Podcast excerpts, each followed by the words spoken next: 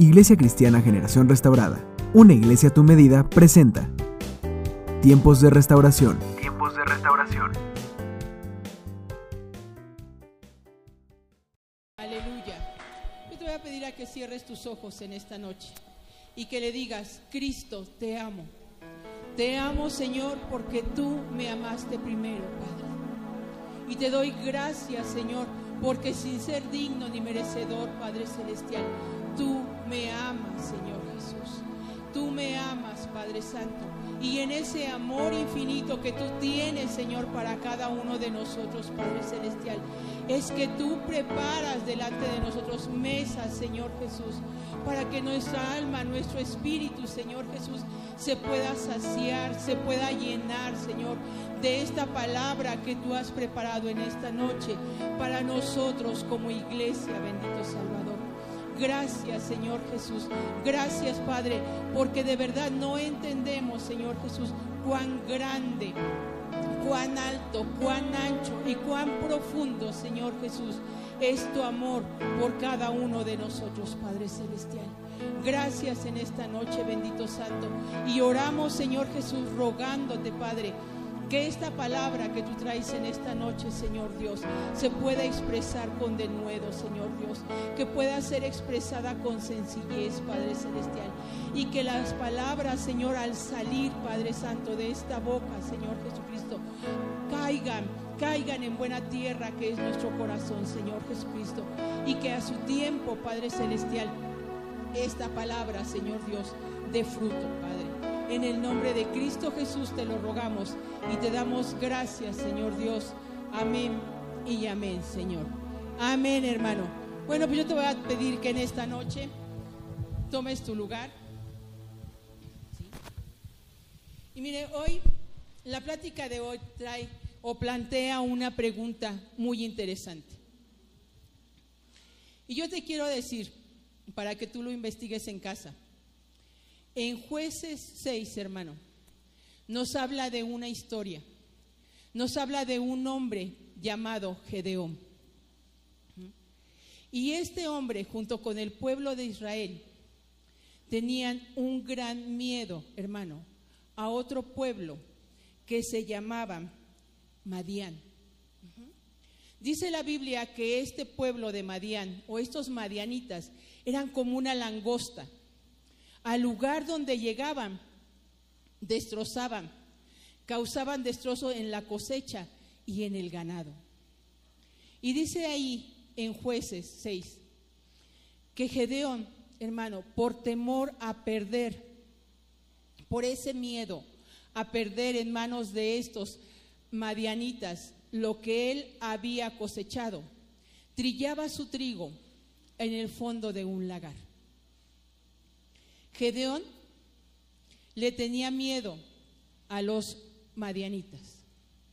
Mi pregunta para cada uno de nosotros en esta noche es, ¿y tú a qué le tienes miedo? ¿Y tú a qué le tienes miedo? Mira hermano, el miedo es hasta cierto punto una respuesta de nuestro organismo como defensa a aquello que no conocemos. Y muchas veces es cierto que iniciar algo nuevo nos causa miedo. Tal vez me da miedo empezar en un nuevo empleo. Tal vez me da miedo empezar un nuevo negocio. Quizás me da miedo ¿sí? salir de noche. ¿Qué es lo que a ti te da miedo?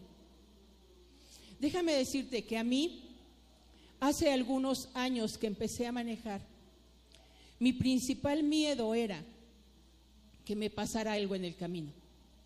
Yo tenía que moverme desde aquí hasta la Ciudad de México porque ahí era donde estaba mi trabajo. Mis hijos aún pequeños se quedaban aquí en casa. Y yo pensaba, si algo me pasa en el camino, ¿qué va a pasar con mis hijos? Mi familia está lejos. Y en el tiempo que se traslada desde su lugar hasta acá, ¿qué va a pasar con mis hijos? Y ese era un miedo, hermano, un temor que iba conmigo cada vez que yo iba a trabajar. Sin embargo, gracias a Dios, hermano, cada vez que yo salí, Dios me dio la oportunidad de regresar y de regresar con bien. Y hubo tiempo, hermano, yo trayendo a mis hijos conmigo en el carro, yo no sentía ese temor. Hubo ocasiones, hermano, en que yo venía en la autopista a la una, una y media de la mañana, pero venía ahí con mis hijos y no sentía ese miedo. Sin embargo, después de que yo logré superar esto, vino a mi vida otro miedo, otro tipo de miedo, hermano. Era manejar de noche. No sabe usted el estrés que a mí me causaba el manejar de noche. Si yo tenía que salir, procuraba salir temprano y regresar para que no se me oscureciera en el camino. Este miedo, hermano, que yo tenía me hacía no poder disfrutar mi viaje. Venía de malas, venía enojado. Mis hijos ya sabían que si se me hacía de noche en el camino, tenían prohibido hablarme. ¿Sí? Porque yo venía en tal estrés manejando. Y una vez más, Dios me traía a salvo a mi casa. Ahora con todo este tiempo de pandemia, hermano, un nuevo miedo en mi vida, a contagiarme, ¿sí? A perder la vida. Y tanto era mi temor que hasta decidí en mi corazón, no voy a ir más a la iglesia, yo quería enclaustrarme en mi casa y no salir. Vienen las vacunas y ahora el miedo es a las vacunas. Tanto cuidarme, tanto, y ahora yo voy a ir a que me pongan, a que me inoculen el virus aquí en mi mano. Hermano, y son miedos, son temores que nos mantienen anclados, que nos mantienen sujetos. ¿Por qué te comento todo esto? Porque yo estoy segura que al igual que yo, usted en este tiempo tiene o ha tenido, hermano, un miedo. Un miedo. Quizás, como te decía al principio, a emprender algo nuevo. Hacer algo nuevo que antes no habías hecho. Y te da miedo iniciarlo te da miedo salir. Pero déjame decirte algo, hermano. El Señor Dios está ahí con su mano extendida, ¿sí? Listo para apoyarte, listo para ayudarte, listo para sacarte de ese miedo. Lo único que usted y yo tenemos que hacer es clamarle, es pedirle, que nos ayude, que nos lleve, que nos traiga, que guíe nuestro caminar, lo que sea que te da temor en este tiempo, hermano, que te da miedo. Clámale al Señor. Y entonces, hermano, Él extenderá su mano y te ayudará. ¿Sí? No es lo mismo, hermano, no es lo mismo caminar tomado de la mano de Dios ¿sí? a caminar nosotros solos. Te voy a pedir en esta noche que me acompañes a leer Segunda de Timoteo 1.7. Y lo vamos a leer en dos partes, hermano. Pues Dios no nos ha dado un espíritu de temor y de timidez yo no sé cuál sea tu miedo, cuál sea tu temor en esta noche, pero algo sí te puedo decir, hermano. Y es que ese miedo, ¿sí? No es de Dios.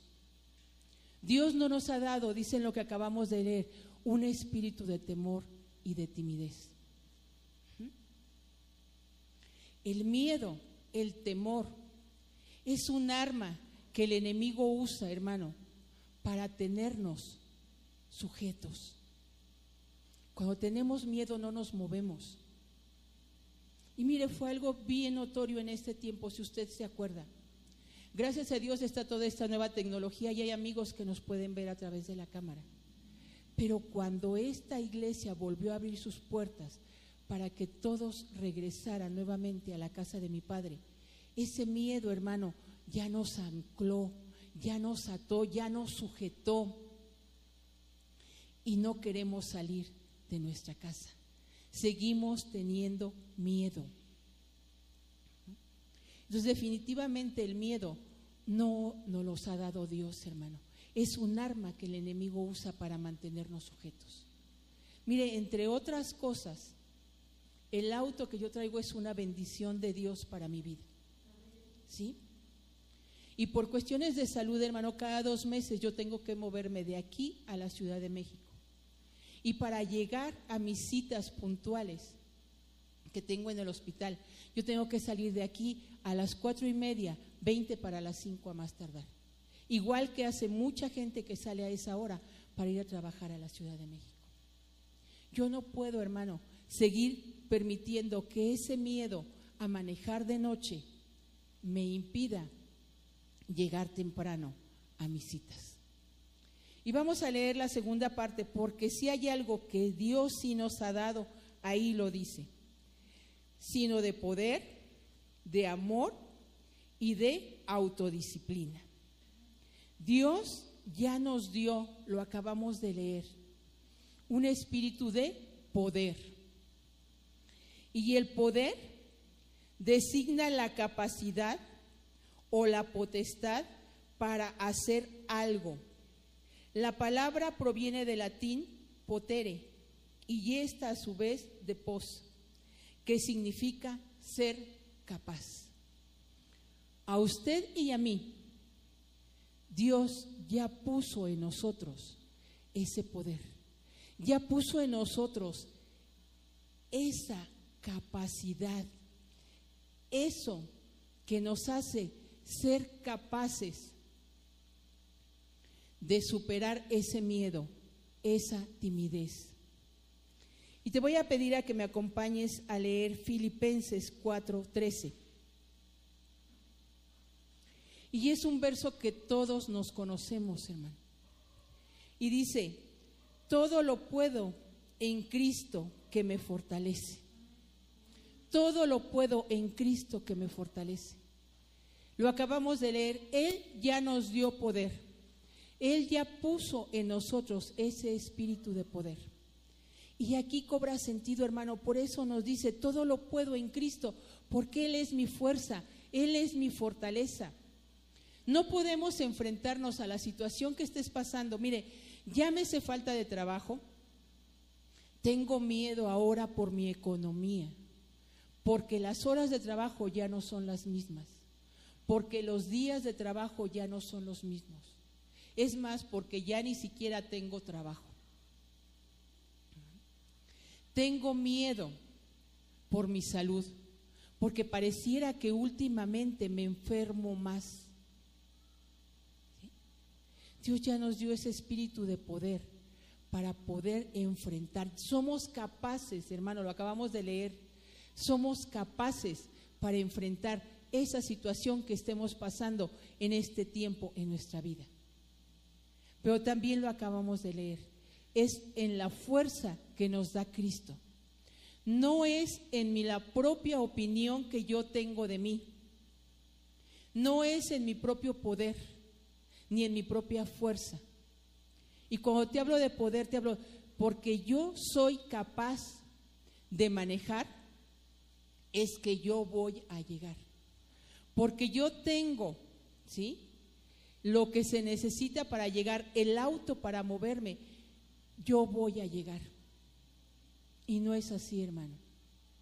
La fuerza para poder vencer y para poder lograrlo nos la da Cristo. Él es el que nos da el poder. Entonces tomémonos de la mano del Señor y no lo sueltes. Hace muchos años, hermano, había un corito por ahí que decía, trabé de Jesús, trabé de Jesús, trábate de Jesús y camina lo que tengas que caminar sin miedo, sabiendo que Dios ya nos dio ese espíritu de poder en nuestra vida. Él ya nos equipó para ser capaces de poder hacer las cosas, hermano. Lo segundo que vemos ahí ¿sí? dice que es amor. Y te voy a pedir que me acompañes a leer Primera de Juan 4, 18. En el amor no hay temor. Y aquí quiero hacer una pausa, hermano. En el amor no hay temor. Uno de los pilares que tenemos como iglesia es que creemos todo lo que está escrito en la Biblia. Y la Biblia dice que Dios es amor. ¿Cierto o no, hermano? La Biblia dice que Dios es amor. En el amor no hay temor. En Dios no hay temor, hermano. Pero mire, sigamos leyendo. Sino que el perfecto amor echa fuera el temor. Porque el temor conlleva castigo. ¿Por qué el temor conlleva castigo, hermano? Porque nosotros mismos nos sujetamos a ese temor. Nosotros mismos nos anclamos a ese temor. Nosotros mismos nos hacemos esclavos de ese temor. Y dice, el que teme no ha sido perfeccionado en el amor. El que teme no ha sido perfeccionado en el amor.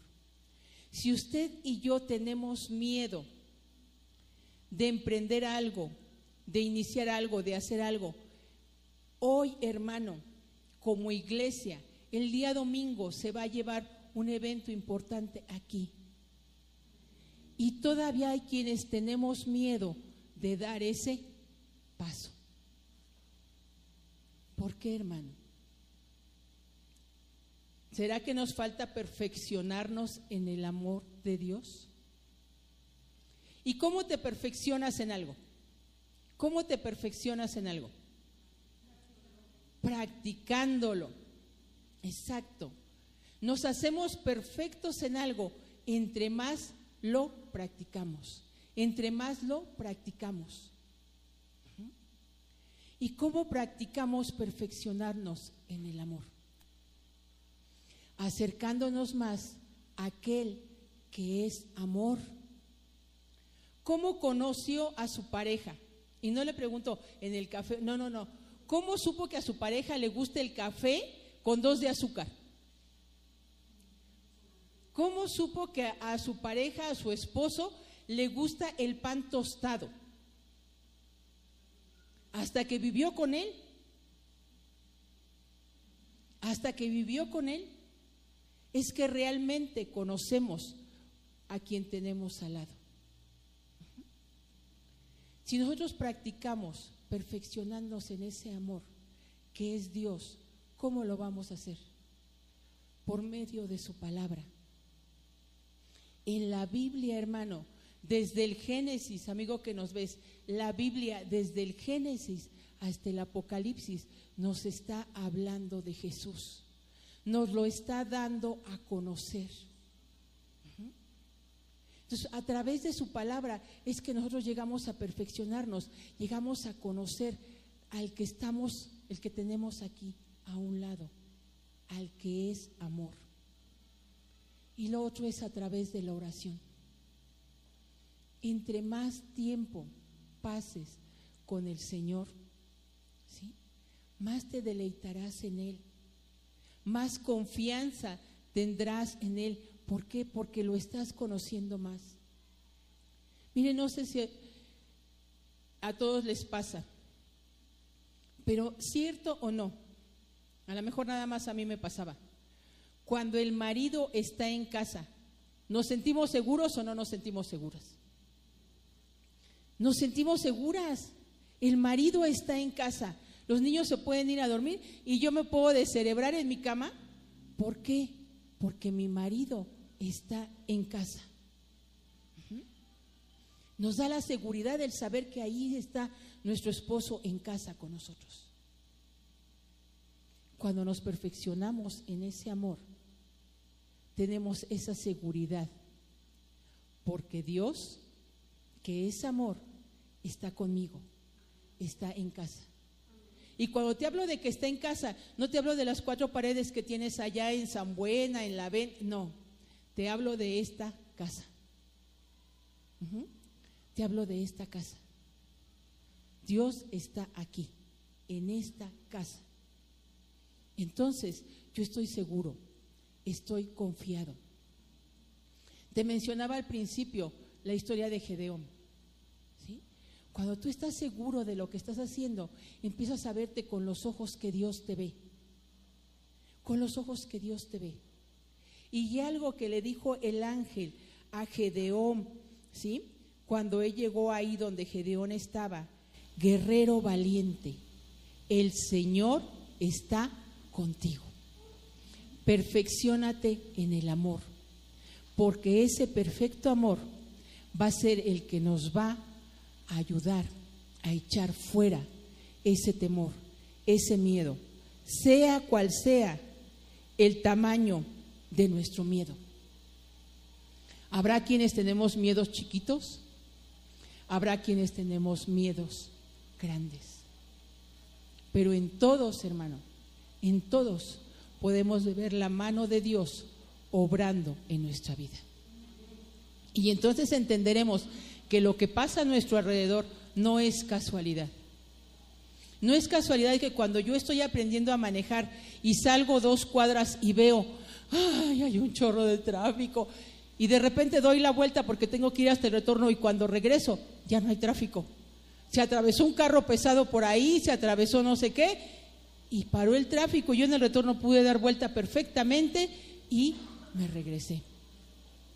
No es casualidad lo que pasa en nuestra vida. Es ese perfecto amor que está con nosotros. Pero clámale, pídele al Señor que te guarde, que guarde tu entrar, que guarde tu salir. Y lo tercero que le acabamos de leer es, dice, autodisciplina. La autodisciplina no es más que la capacidad de seguir reglas impuestas personalmente con orden y constancia. Es un proceso de reeducarnos. La autodisciplina es un proceso de reeducarnos. Nosotros mismos nos ponemos reglas que decidimos seguir y nos estamos reeducando para hacerlo. Y te voy a pedir que me acompañes a leer Salmo 37, 5. Y dice así, entrega al Señor todo lo que haces, confía en Él y Él te ayudará. Y aquí hay tres cosas importantes que te quiero mencionar y que están escritas aquí en lo que acabamos de leer. Lo primero que dice es entrega. Entrega al Señor todo lo que haces. Por más mínimo que pienses que sea, entrégaselo al Señor. Mira, otra versión dice, encomienda al Señor tu camino. Siempre, siempre que salgas de tu casa, sea porque tienes que ir a trabajar, sea porque tienes que ir a una cita médica, sea porque tienes que ir al tianguis, encomienda al Señor tu camino. De ahí la importancia, hermano, de que usted y yo todas las mañanas tengamos un devocional. Nos acerquemos a nuestro Señor todas las mañanas y le des gracias por el día, ores y leas un versículo de la Biblia. Y mira, si nos cuesta mucho trabajo o no sabemos abrir la Biblia, gracias a Dios tenemos una pastora que se preocupa por el alimento de sus hijos.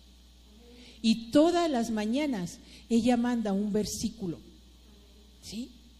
Pues aunque sea ese, aunque sea ese, lee ese versículo que manda la pastora. Y entrega al Señor tu trabajo. Entrega al Señor tu día. Y lo segundo que nos dice lo que acabamos de leer, dice, confía.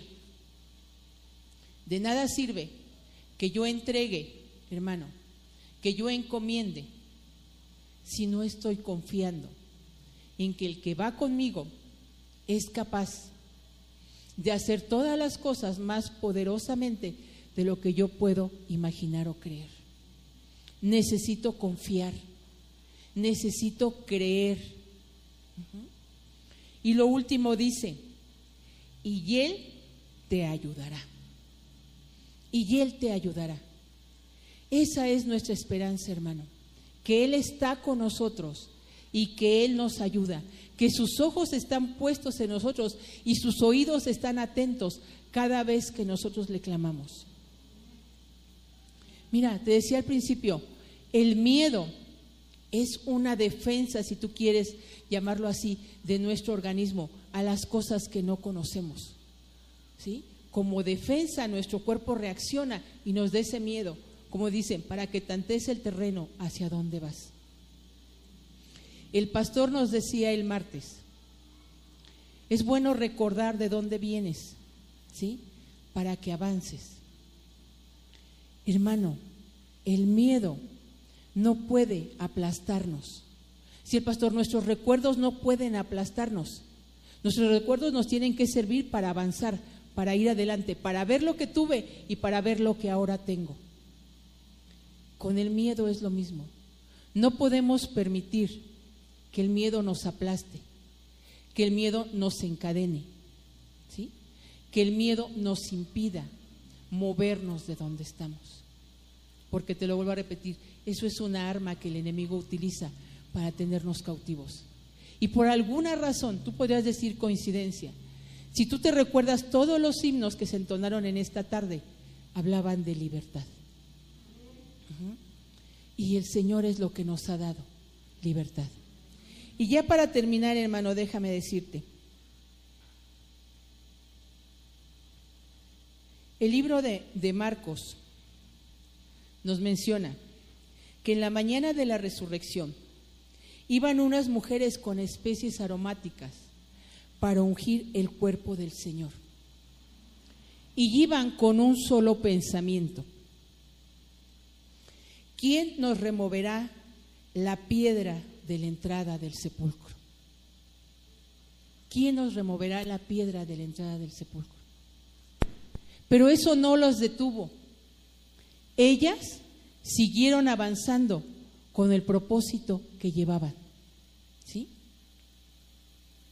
Cuando llegaron, la piedra estaba removida. Y fueron las primeras en recibir la noticia que Jesús había resucitado. Hermano, que el miedo no sea esa piedra, ¿sí? Que te impide caminar. No te detengas, avanza, avanza, porque solo entonces usted y yo podremos ver las bendiciones que Dios tiene para nosotros adelante, en el siguiente paso. Amén, hermano. Y yo te voy a pedir en esta noche que si por alguna razón hay algún temor en tu vida, ¿sí? Tú te levantes en esta noche y cierres tus ojos y levantes tu mano y por fe lo entregues al Señor. Y tú le digas, Señor, aquí está mi miedo, aquí está mi timidez. Acabo de leer que ese miedo, esa timidez, ese temor no es dada por ti, Señor. Y yo no quiero que ese miedo, que ese temor sea esa ancla. Que me impida ver las bendiciones que tú tienes para mi vida. No sé cuál es el miedo y tú a qué le tienes miedo. Pero lo que quiera que sea, hermano, yo te puedo decir, porque estoy segura de ello, que Dios es más grande y es más fuerte para vencer cualquier miedo que se quiera levantar en este tiempo, en nuestra vida y hacernos perder las bendiciones que Dios tiene para nosotros. Padre, en esta noche nos acercamos a ti, Señor, en el nombre de Jesús. Padre, y con nuestras manos alzadas y con nuestros ojos cerrados, queremos levantar nuestra voz a ti, Señor. Y por fe en esta noche entregarte, Señor Jesús, ese miedo,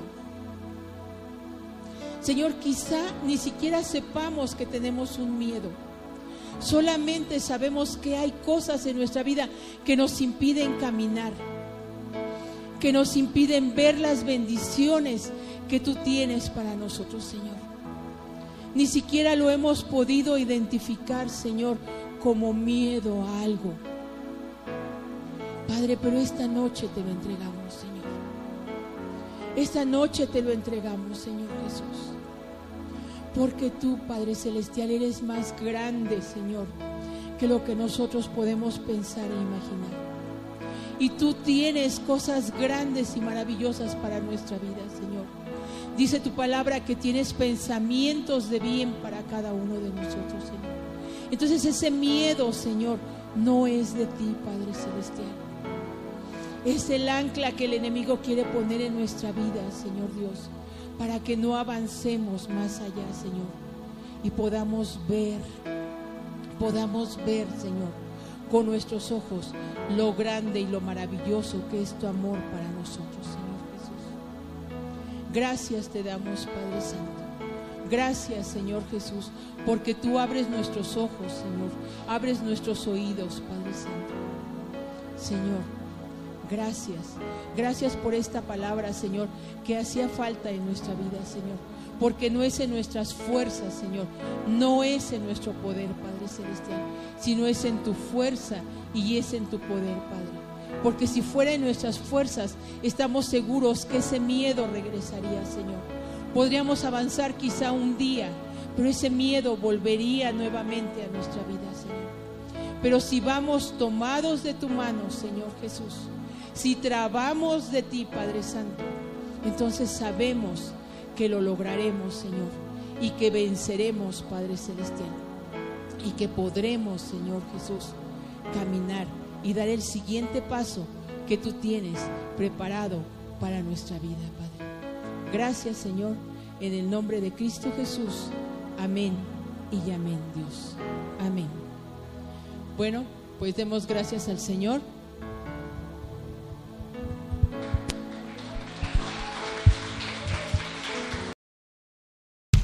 Restaurando tu vida, restaurando tu relación con Dios, transformando tu corazón para desarrollar una nueva visión, estableciendo los principios para levantar una generación que cumple sus propósitos en Dios generación restaurada. Ven a vivir la gloria del Señor, generación restaurada. Ven a celebrar, generación restaurada. Una iglesia a tu medida.